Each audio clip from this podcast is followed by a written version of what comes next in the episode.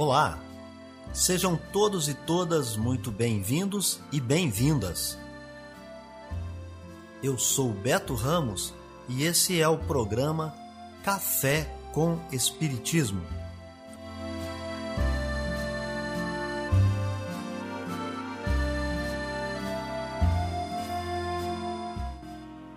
Um programa diário que aborda temas da filosofia, de conhecimentos gerais e de espiritismo. A verdade é o conhecimento que liberta.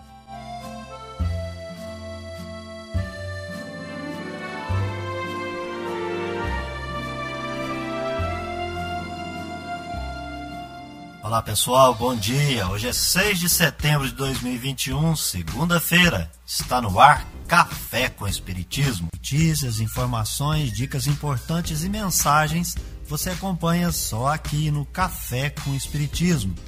E nós já trazemos para vocês as efemérides, os fatos históricos, as personalidades e o dia na história.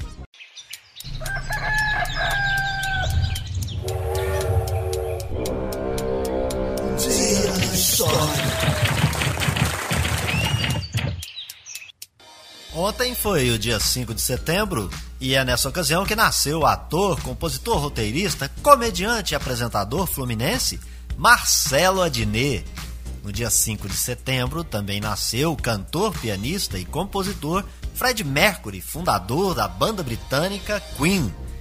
Ontem, dia 5 de setembro, é a data em que se comemora o Dia Internacional da Caridade, data reconhecida pela ONU, e é também o 5 de setembro que foi consagrado como Dia Internacional da Mulher Indígena, comemoração instituída em memória da indígena Aymara Bartolina Cisa Maturana, que lutou contra os colonizadores espanhóis na região da atual Bolívia. Ontem, 5 de setembro, é o dia que se comemora o Dia da Amazônia. E hoje, hoje, 6 de setembro, é o Dia Internacional da Ação pela Igualdade da Mulher. Viver bem. Dicas de como conviver harmoniosamente em todas as fases da vida. Para você que busca sua melhora individual, temos dicas de esportes, alimentação saudável, leitura edificante hábitos espíritas e profissões. Viva bem e favoreça sua saúde física, mental e espiritual. Confira agora dicas de hábitos espíritas. Mas saiba antes que o Espiritismo é uma doutrina baseada no conjunto dos conhecimentos científico, filosófico e moral e nada tem a ver com religião. Foi produzida em meados do século XIX por um famoso pedagogo, professor, cientista, pesquisador, escritor de livros didáticos, fundador e diretor de escolas, além de contador, Hippolyte Léon Denisard Rivaio, conhecido como Allan Kardec. Sob esse pseudônimo, ele produziu as seguintes obras: O Livro dos Espíritos, a Revista Espírita, instruções práticas sobre as manifestações espíritas, o que é o espiritismo, cartas sobre o espiritismo, o livro dos médiuns, o espiritismo em sua mais simples expressão, Viagem Espírita em 1862 Resposta à mensagem dos espíritas lioneses, resumo da lei dos fenômenos espíritas ou primeira iniciação, o evangelho segundo o espiritismo, o céu e o inferno ou a justiça divina segundo o espiritismo, coleção de preces espíritas, estudo acerca da poesia medianímica, caracteres da revelação espírita e a gênese, os milagres e as predições segundo o espiritismo. E para você que quer ser iniciante nessa doutrina, seguem algumas informações básicas. O Espiritismo é uma doutrina reencarnacionista, pois crê na reencarnação como forma de aprimoramento moral e intelectual. E nesse sentido, os espíritos existem. O Espiritismo não só crê na sua existência, como tem como princípio a comunicação com os espíritos e também se baseia na prática da caridade. A máxima fora da caridade não há salvação se refere ao amor ao próximo, o qual devemos praticar através da caridade moral e material. Comprometimento com os estudos. Todo aquele que quer se aprofundar no conhecimento espírita precisa estudar, estudar muito adquirir todo o manancial do conteúdo da doutrina espírita que estão contidos nas obras que acabamos de citar, de autoria de Allan Kardec. Para os iniciantes, é preciso começar pela obra O que é o Espiritismo e, em seguida, o Livro dos Espíritos, que pode ser estudado conjuntamente com as revistas espíritas e, assim sucessivamente, estudar as demais obras, O Céu e o Inferno, o Evangelho segundo o Espiritismo e a obra A Gênese. Todas as obras produzidas por Allan Kardec devem ter espaço no estudo aprofundado da doutrina espírita. Todas as demais obras mesmo aquelas que são mediúnicas, devem ser estudadas sob a ótica e sob os princípios espíritas deduzidos por Allan Kardec sob ditado e ensino dos espíritos superiores. Notícias do Brasil e do mundo é aqui no Café com Jornal. O Ministério da Justiça e Segurança Pública disponibilizou para consulta pública a primeira minuta do Plano Nacional de Políticas sobre Drogas. O documento traz os objetivos, estratégias, compromissos, iniciativas e metas a serem atingidas para reduzir o consumo de drogas ilícitas e lícitas, como álcool e cigarro, e a oferta de drogas no Brasil até 2026. O plano conta com ações indicadas por 10 ministérios que integram o Conselho Nacional de Políticas sobre Drogas. Segundo o diretor de Políticas Públicas da Secretaria Nacional de Políticas sobre Drogas do Ministério da Justiça, Gustavo Camilo, alguns dos principais problemas identificados no decorrer da elaboração do plano já são bastante conhecidos. Um deles é o tráfico. Uma das propostas é combater a lucratividade do crime, descapitalizando a rede por meio da apreensão de bens. Com maneira de tornar mais severa a ação por parte do Estado com relação às organizações criminosas. O traficante não existe nada pior do que tirar os bens que ele acumulou durante a carreira criminosa dele. O plano também aborda a prevenção do uso de drogas. O secretário Gustavo Camilo diz que o diagnóstico identificou 15 razões para o uso inicial, que vão desde fatores familiares e sociais a questões de renda. A principal proposta nesse sentido é encontrar ações que realmente funcionem e levá-las para outros locais no país. Algumas iniciativas, por melhores que sejam as intenções, não têm o resultado previsto. Então é muito importante que boas ações sejam identificadas e que sejam difundidas para evitar com que pessoas bem intencionadas façam ações de prevenção que tenham efeito contrário ao desejado. O Plano Nacional de Políticas sobre Drogas está disponível para consulta pública no site edemocracia.mj.gov.br. As pessoas interessadas podem enviar contribuições até o dia 2 de outubro. Após a participação popular, uma segunda minuta será elaborada para ser discutida por representantes dos Ministérios da Justiça e da Cidadania e dos 26 estados e do Distrito Federal. Da Rádio Nacional em Brasília, Gabriel Brum. A variante Delta já é predominante na capital paulista, é o que revela estudo feito pelo Instituto Butantan em parceria com a Prefeitura de São Paulo. De acordo com os dados mais recentes, a Delta e suas sublinhagens correspondem agora a 69,7% das infecções por Covid-19 na capital, enquanto a variante Gama, conhecida também como P1, foi identificada em 28,4% das amostragens analisadas. Nesse sentido, a Secretaria Municipal de Saúde reforça o pedido para que a população continue com as medidas de proteção, como o uso correto de máscaras e evitem aglomerações. A pasta também faz um pedido para que as pessoas com sintomas de Covid-19 compareçam às unidades de saúde para atendimento médico e rastreamento dos casos. Além disso, máscaras N95 ou PFF2 estão sendo distribuídas para sintomáticos e pessoas que residem na mesma casa. A pasta vai realizar testes de antígeno em pessoas sintomáticas ou assintomáticas que estiveram em contato com caso positivo, como forma de rastrear e mitigar a expansão de casos, conforme explicou a secretária executiva de Atenção Básica da Prefeitura, Sandra Sabino. A secretaria também relatou que, apesar do cenário de predominância da Delta, ainda não houve um significativo aumento de casos na capital, mas a estabilidade no número de novos casos permanece num patamar alto na média móvel, mais de 1.200 por dia. De acordo com estudos do Centro de Controle de Prevenção de Doenças nos Estados Unidos, a variante Delta tem 31 vezes mais chances de causar internações em pessoas que não estão completamente imunizadas. Por isso, também é importante completar o esquema vacinal com a segunda dose assim que for possível. A cidade de São Paulo já imunizou mais de 53% do seu público-alvo com as duas doses.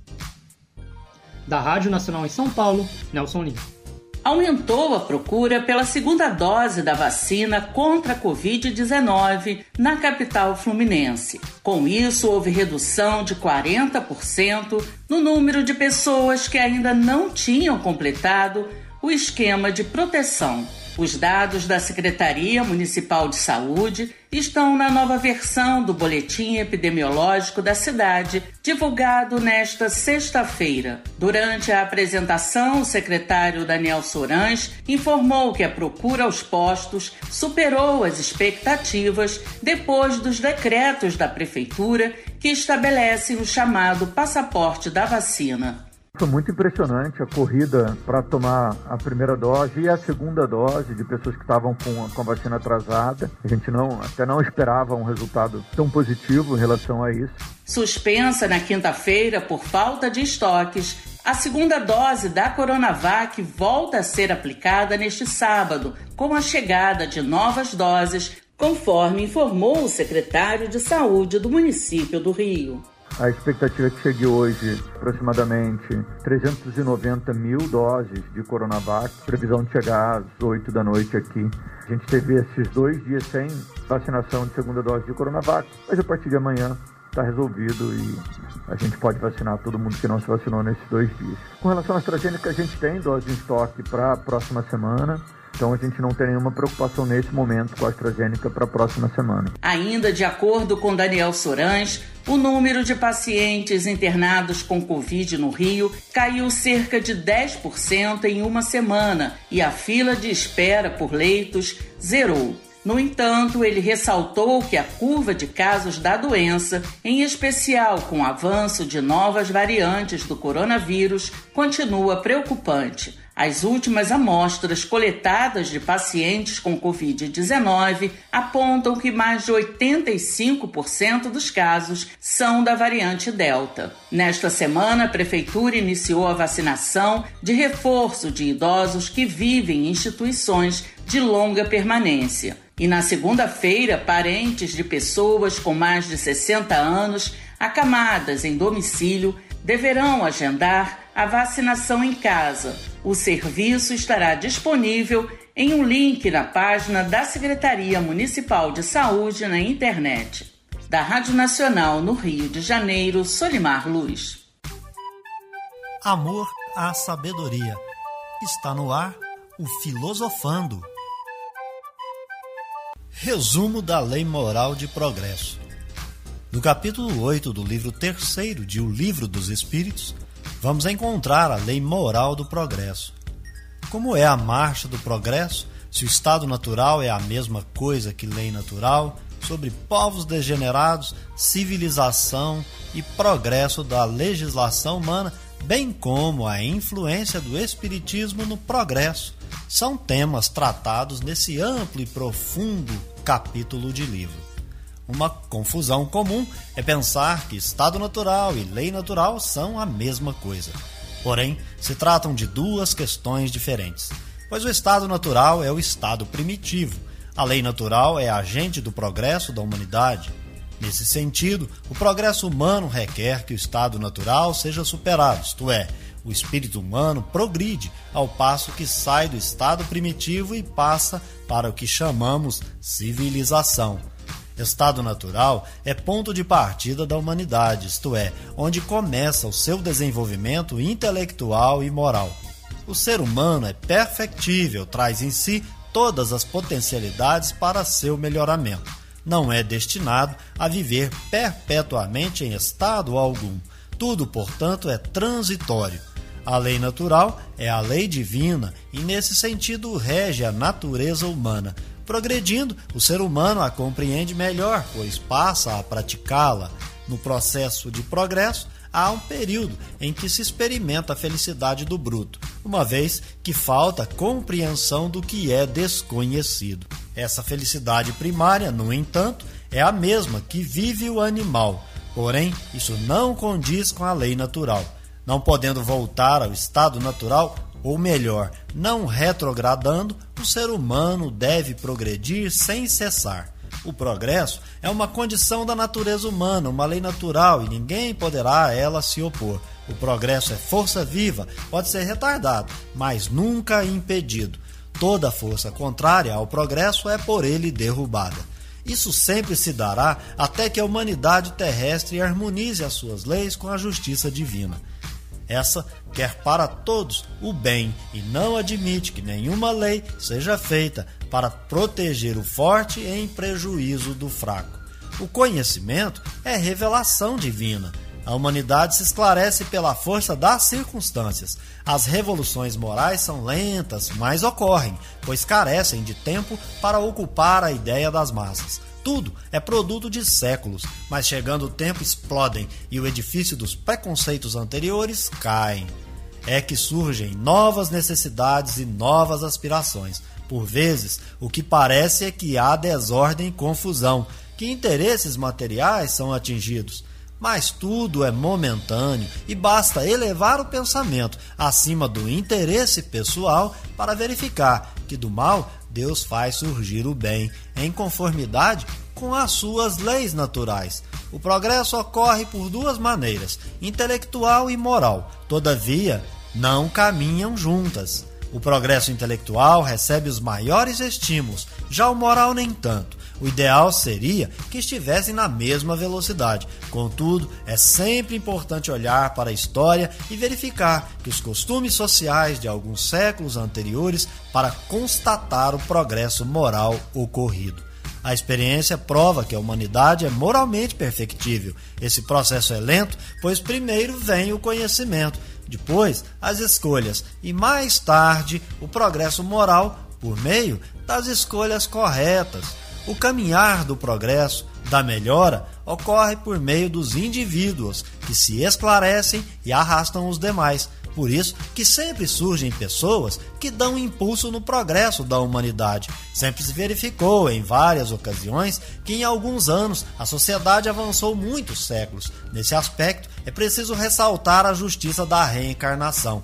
Pela pluralidade das existências, o direito à felicidade é sempre o mesmo para todos, porque ninguém é deserdado do progresso. A solidariedade entre pluralidade de mundos habitados permite que os espíritos que já atingiram o progresso auxiliem aqueles que estão mais atrasados. Esses também podem ir a outros mundos para absorver o que falta na sua marcha ascendente.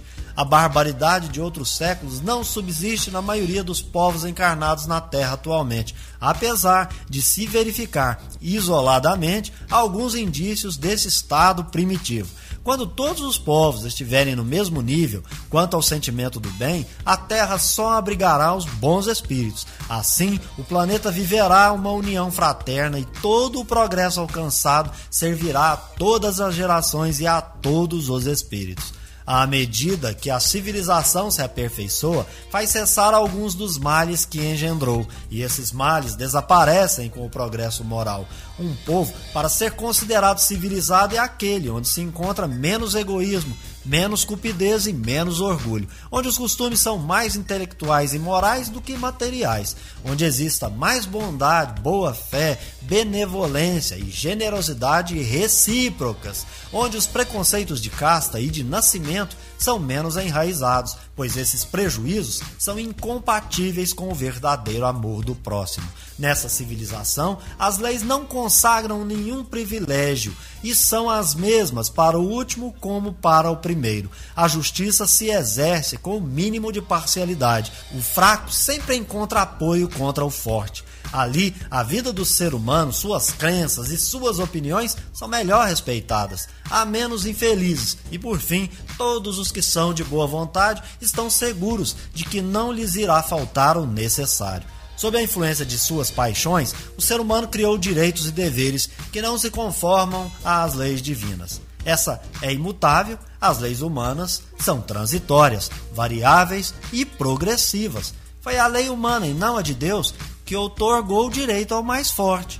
Vimos, portanto, que as ideias se transformam com o tempo e não subitamente. Elas se enfraquecem entre as sucessivas gerações. Muitas desaparecem com o tempo. Princípios novos surgem com os indivíduos imbuídos de novas ideias, a exemplo do que ocorreu com o paganismo e as novas ideias religiosas. O Espiritismo surge como essa alavanca que combaterá a incredulidade e construirá uma nova sociedade mais fraterna, igual e solidária. O mérito do progresso, no entanto, não advirá de prodígios, mas por meio da razão. Café com Espiritismo. É hora da mensagem espírita. A beneficência, meus amigos, vos dará neste mundo os gozos mais puros e mais doces, as alegrias do coração que não são perturbadas nem pelos remorsos, nem pela indiferença.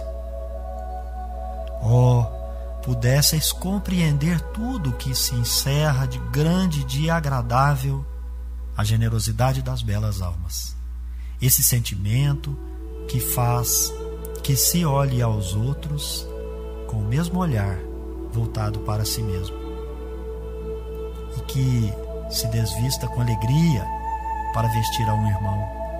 Pudesseis, meus amigos, ter apenas a doce preocupação de fazer aos outros felizes quais as festas mundanas que se podem comparar a estas festas jubilosas, quando, representantes da divindade, levais alegria a essas pobres famílias, que da vida só conhecem as vicissitudes e as amarguras. Quando vedes esses rostos macilentos brilharem subitamente na esperança, porque desprovidos de pão, esses infelizes e seus filhos, ignorando que viver é sofrer, gritavam, choravam e repetiam essas palavras, que, como finos punhais, penetravam o coração materno. Tenho fome. Oh, compreendei quanto são deliciosas as impressões daquele que vê renascer a alegria onde, momentos antes, só havia desespero. Compreendei quais são as vossas obrigações para com os vossos irmãos. Ide Ide ao encontro do infortúnio, ao socorro das misérias ocultas, sobre tudo que são as mais dolorosas. Ide, meus bem-amados, lembrai-vos dessas palavras do Salvador. Quando vestirdes a um destes pequeninos, pensai que é a mim que o fazeis. Caridade, palavra sublime que resume todas as virtudes És tu que deves conduzir os povos à felicidade. Ao praticar-se, eles estarão semeando infinitas alegrias para o próprio futuro, e durante o seu exílio na terra, serás para eles a consolação, o antegozo das alegrias que mais tarde desfrutarão, quando todos, reunidos, se abraçarem no seio do Deus de amor. Foste tu, virtude divina, que me proporcionaste, os únicos momentos de felicidade que gozei na terra. Possam os meus irmãos encarnados crer na voz do amigo que lhes fala e lhes diz: É na caridade que deveis procurar a paz do coração, o contentamento da alma, o remédio para as aflições da vida. Oh, quando estiveres a ponto de acusar a Deus, lançai um olhar para baixo e vereis quantas misérias a aliviar. Quantas pobres crianças sem família, quantos velhos sem uma só mão amiga para o socorrer e fechar-lhe os olhos na hora da morte.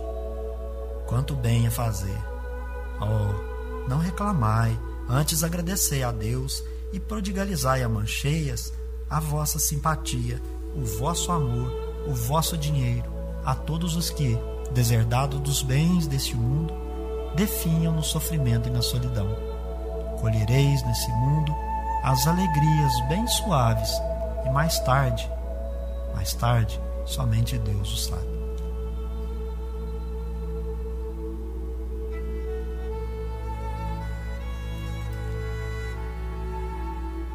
O Evangelho segundo o Espiritismo traz um belo texto que exige de nós esta reflexão. Ditado por Adolfo que foi na terra bispo de Alger, em Bordeaux, na França. Ele se comunica no ano de 1861 Esse texto está no capítulo 13 do Evangelho segundo o Espiritismo.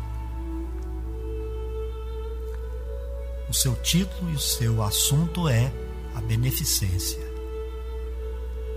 Antes de tudo, importa a nós definir o que seja beneficência. Segundo os dicionários, é um ato de filantropia e consiste em fazer o bem, ou melhor, de beneficiar o próximo.